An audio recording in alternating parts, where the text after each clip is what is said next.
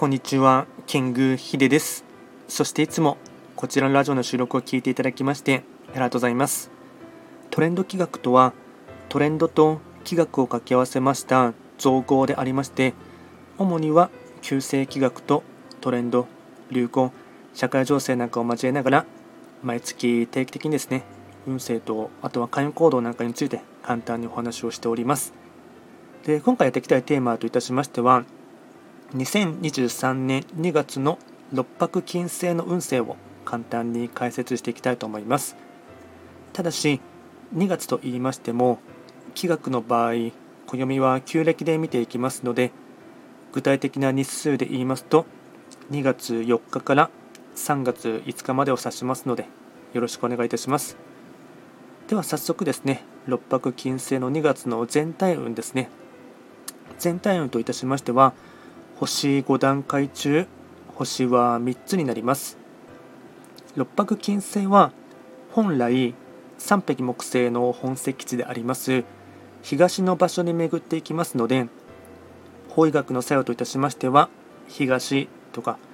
あとはこの場所はですね物事がいろいろと新しい話が舞い込んできたり新しい動きが入ってきそうなですねそんな傾向となっていきます。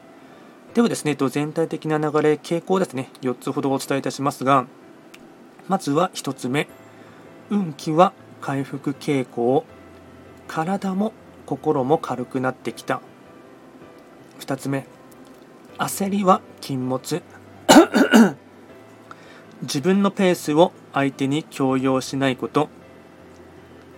3つ目、新たな話や相談が増えそうですが、内容はちゃんと聞くこと。4つ目。動いている割には手応えを感じづらい。